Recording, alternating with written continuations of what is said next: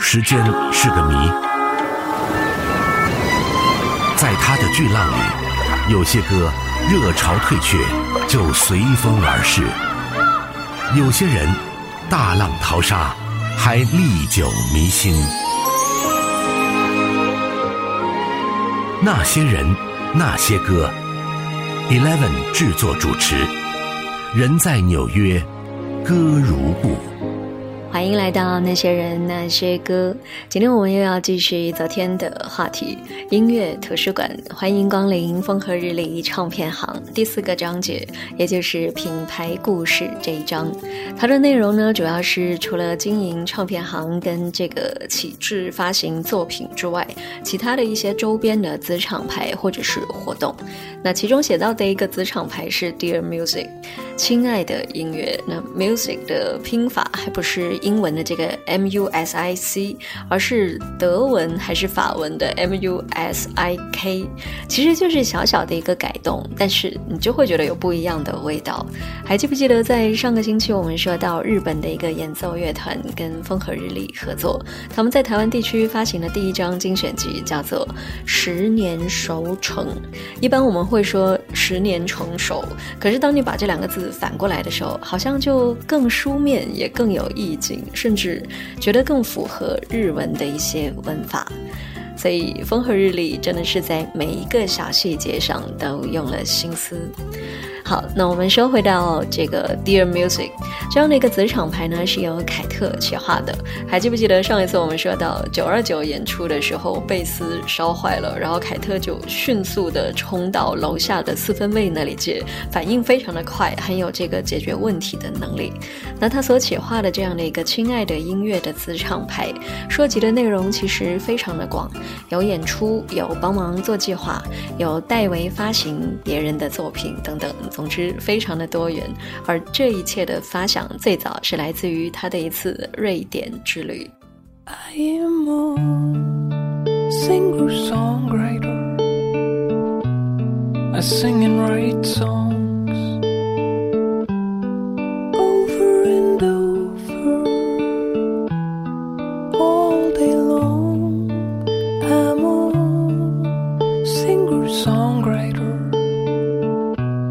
A singing right song.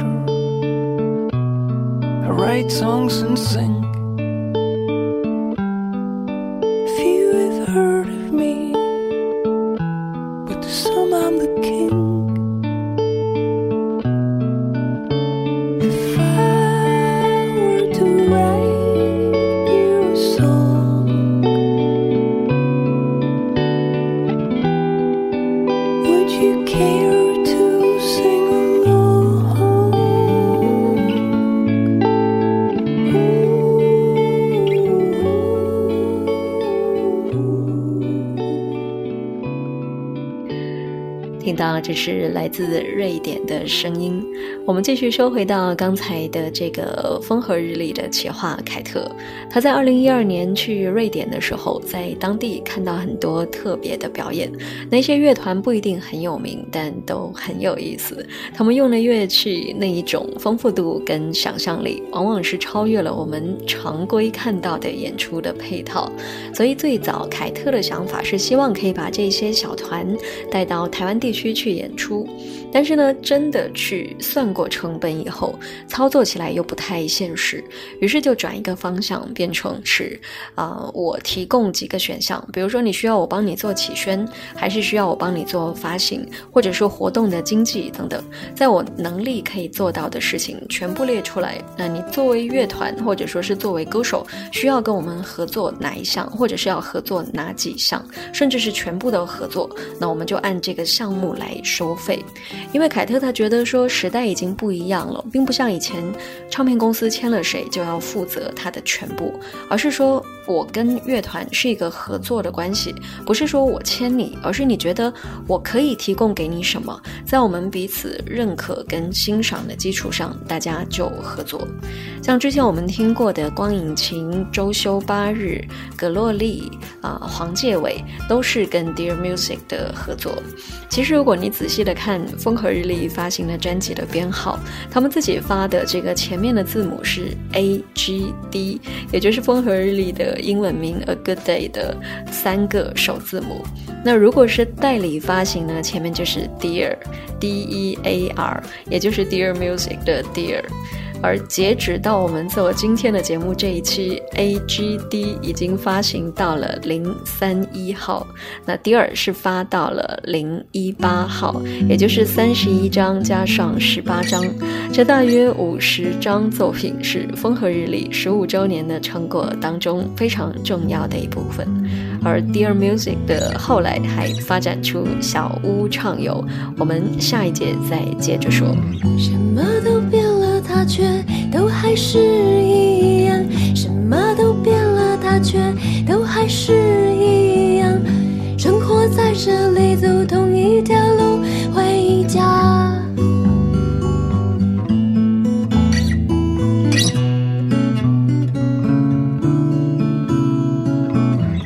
回家之前买了他最喜欢的便当，是排骨饭，一样是排骨饭。一样是排骨饭，只吃了一个，只吃了一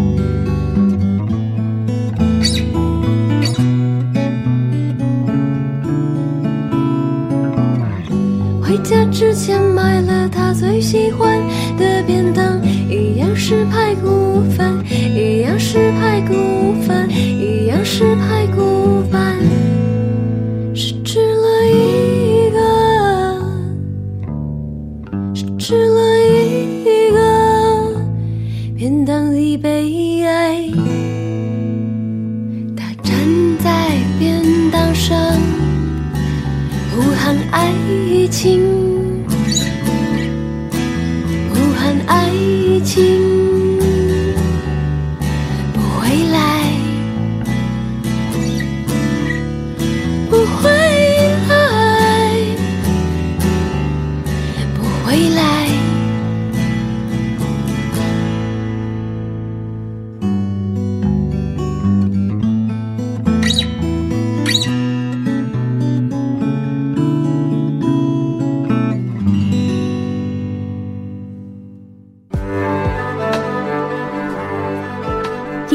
书籍是他的最爱，那些人，那些歌，音乐图书馆。那些人，那些歌。上一节我们说到风和日丽的子厂牌 Dear Music 发展出了小屋畅游这样的一个小型的活动的系列。为什么叫做小屋呢？一个是它场地小，像刚才我们说到的周休八日、葛洛丽这些歌手或者是这些团体，如果到大一点的 Live House 去演出的话，票房应该是可以预想得到。那不如就到小一点的地方去，几十个人的空间，咖啡店、玩具店、书店。冰淇淋店都可以去，而且是免门票的。当然，有一些场地方可能会有最低消费。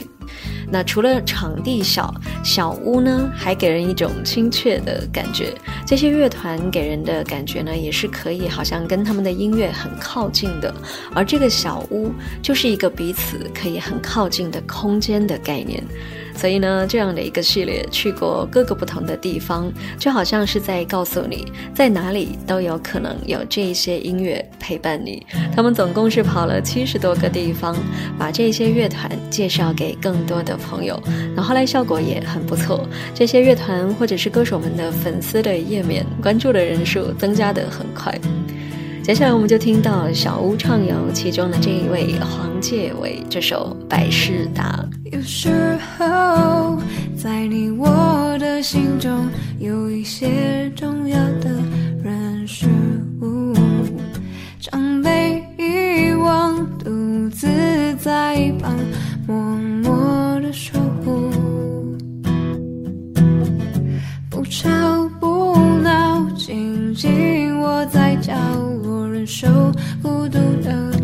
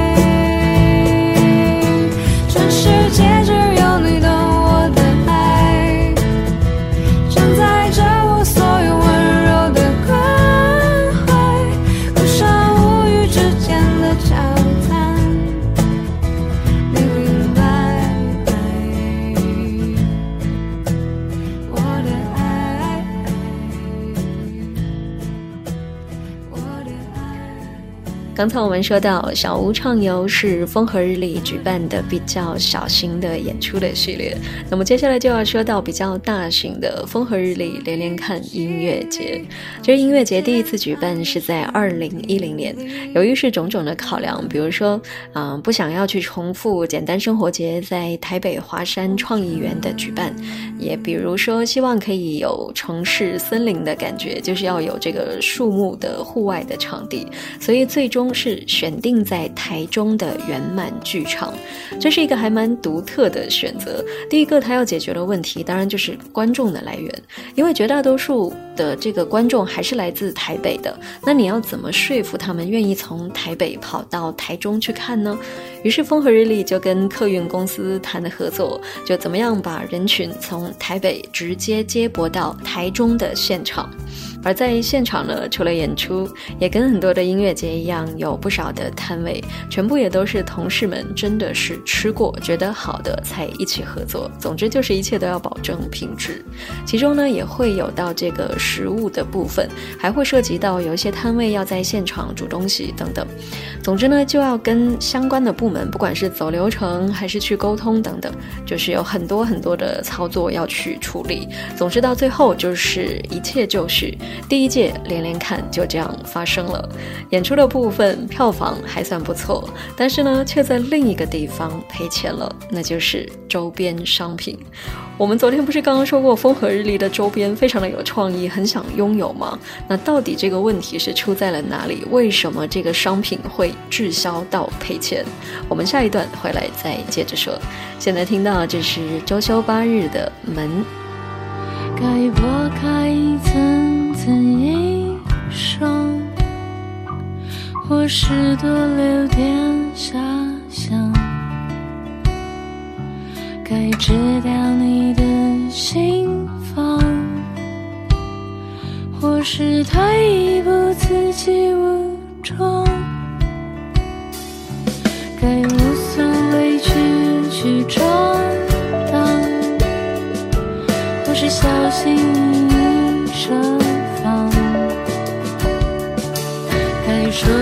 出真实的向往，或是继续打成迷糊妆。给出去的都化成了回报的期待，那还不如就此打住，别再多等待。给出去的都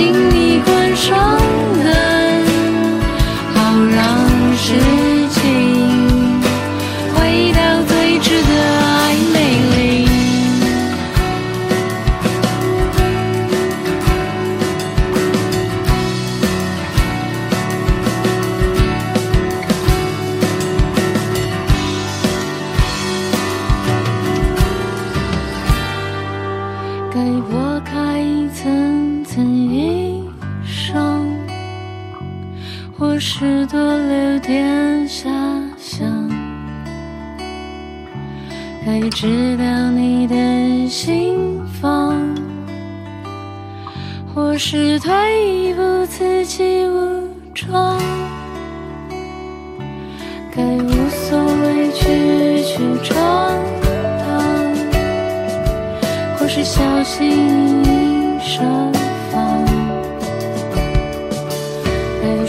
说出真实的向往，或是继续打成迷糊妆。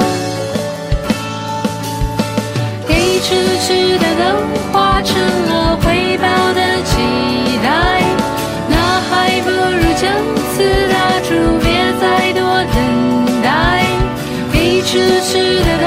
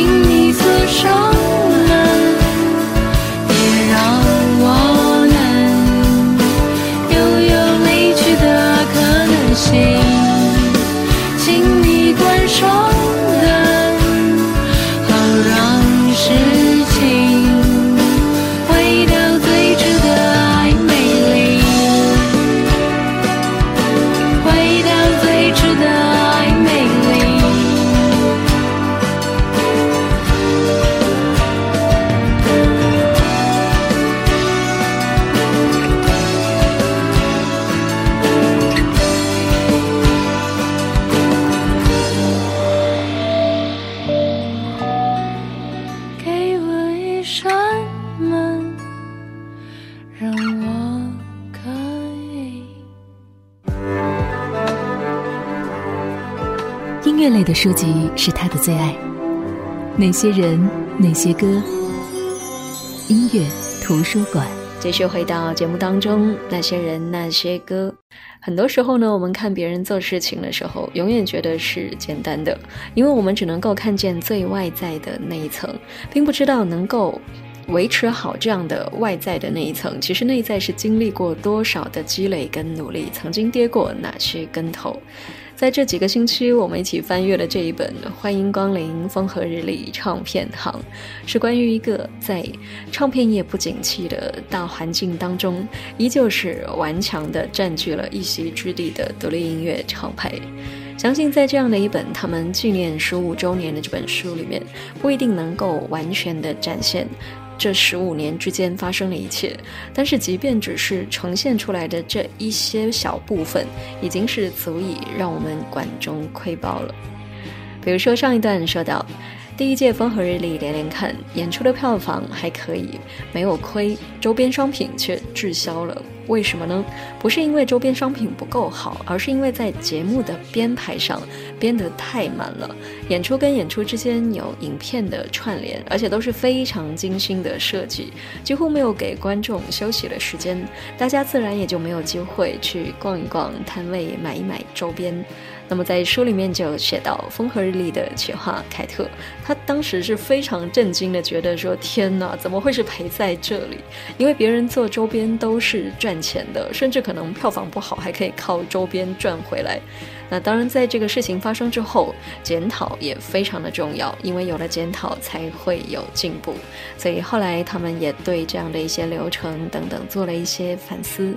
不过呢，也好在是这次音乐节的影响还不错，因此呢，他们也接到了一些就是帮别人做策展之类的项目，就可以弥补之前周边商品赔掉的六十几万台币，大约就是十多万人民币。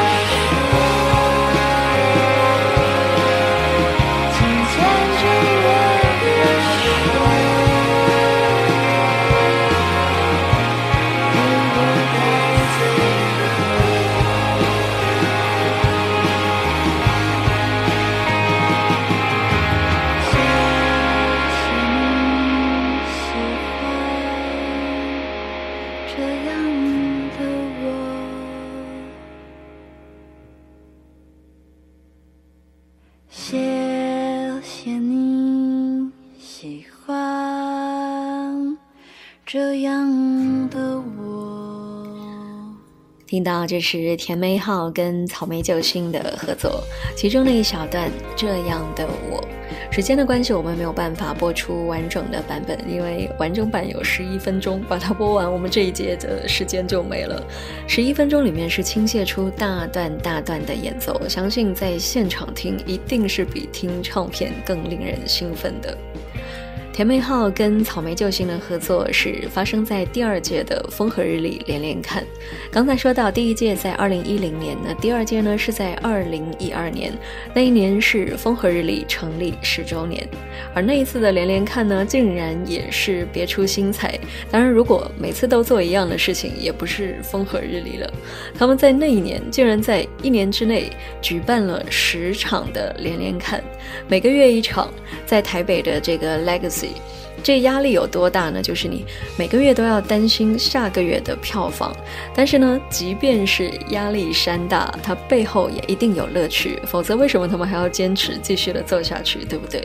比如说，大家就会一起讨论怎么样才能够呈现出更好的演出，那比如让不同的乐团或者是歌手互相的搭配，像是蛋宝加上了黄玠，就是蛋黄组合；那黄小珍加上何心碎，何心碎的。这个英文名是虾虾，那就是真虾组合。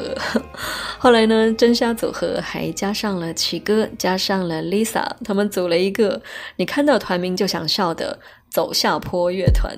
现在我们就听到走下坡四个人的这一首 Over the Hill。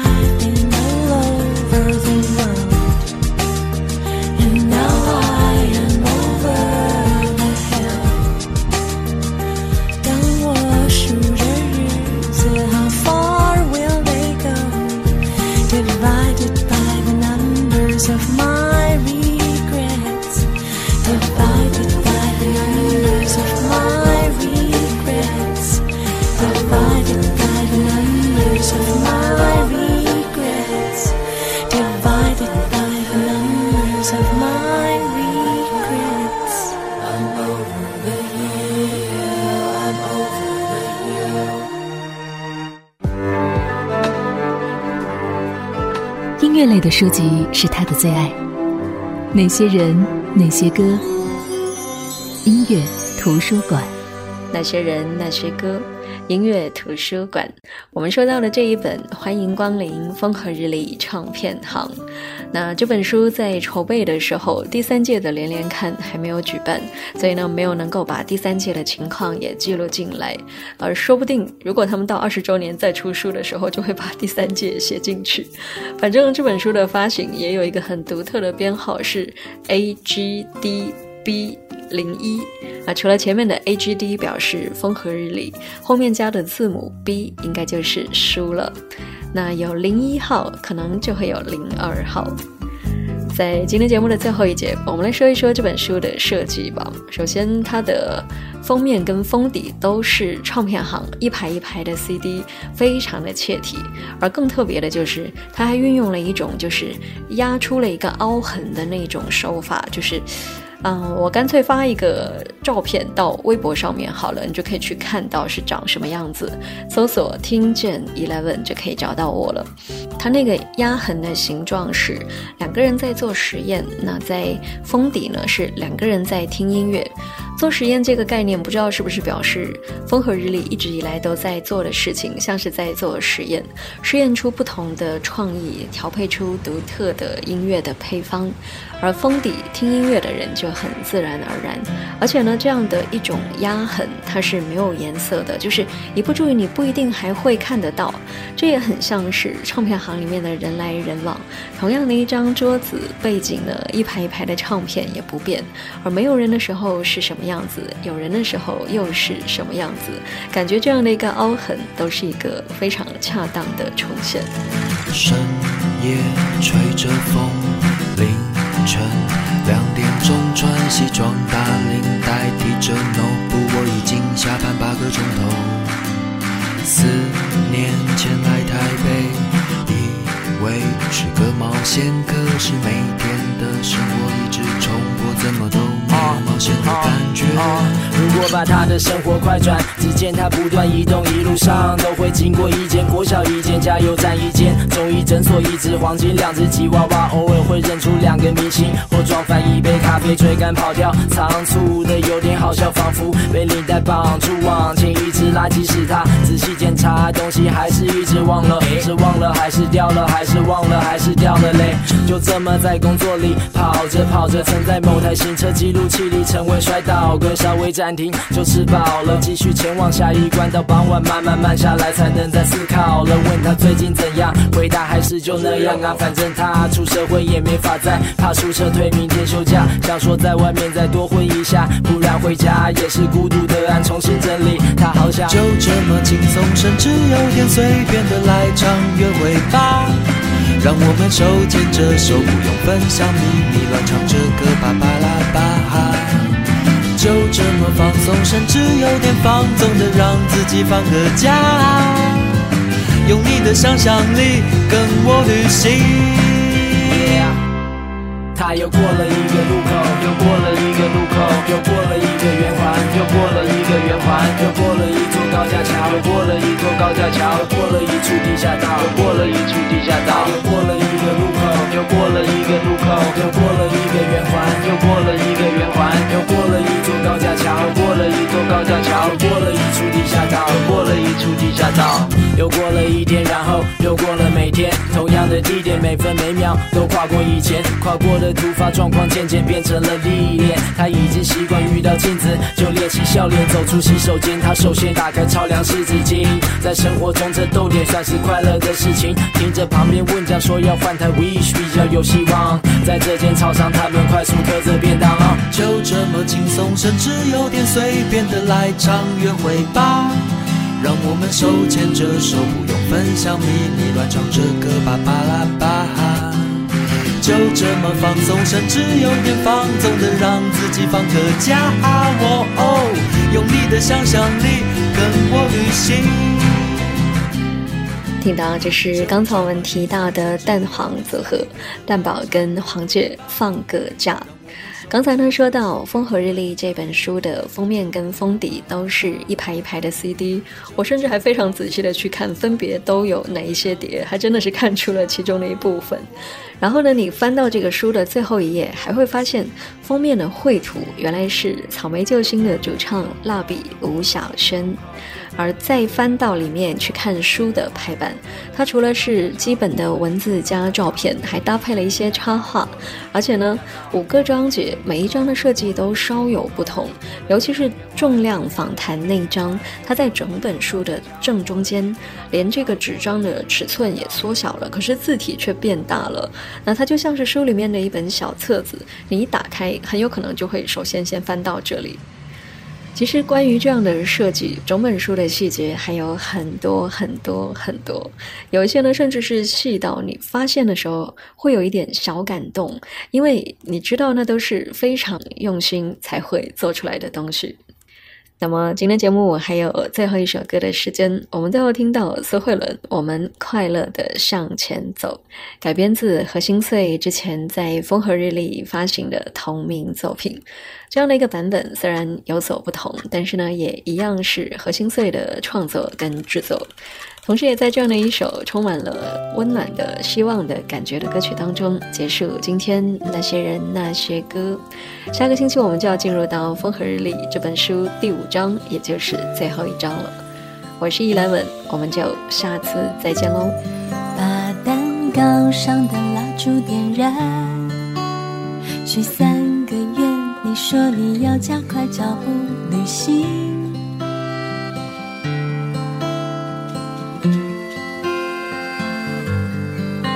黑云偶尔遮住了光，等风儿吹呀吹的，吹散了以后变成一只鹅。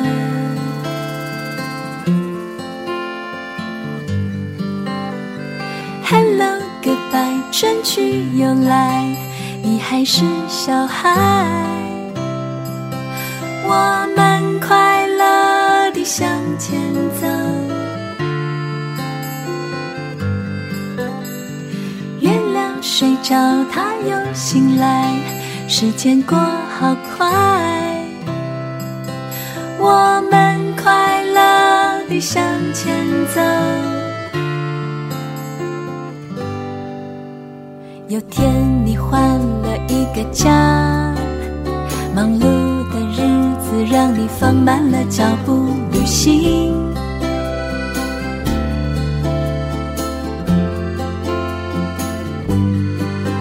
Thank you，你也学会了说，你看海边的沙里有没有躲着更多的惊喜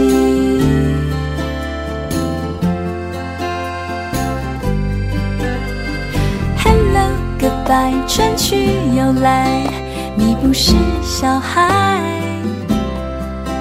我们快乐地向前走。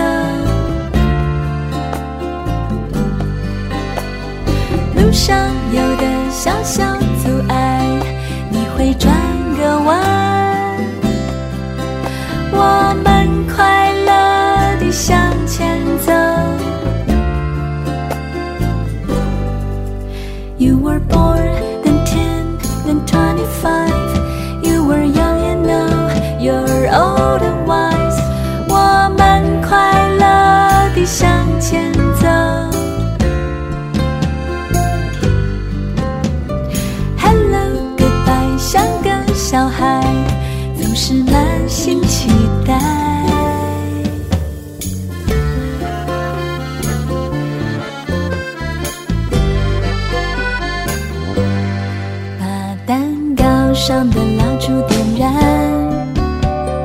三个愿，你说你要加快脚步。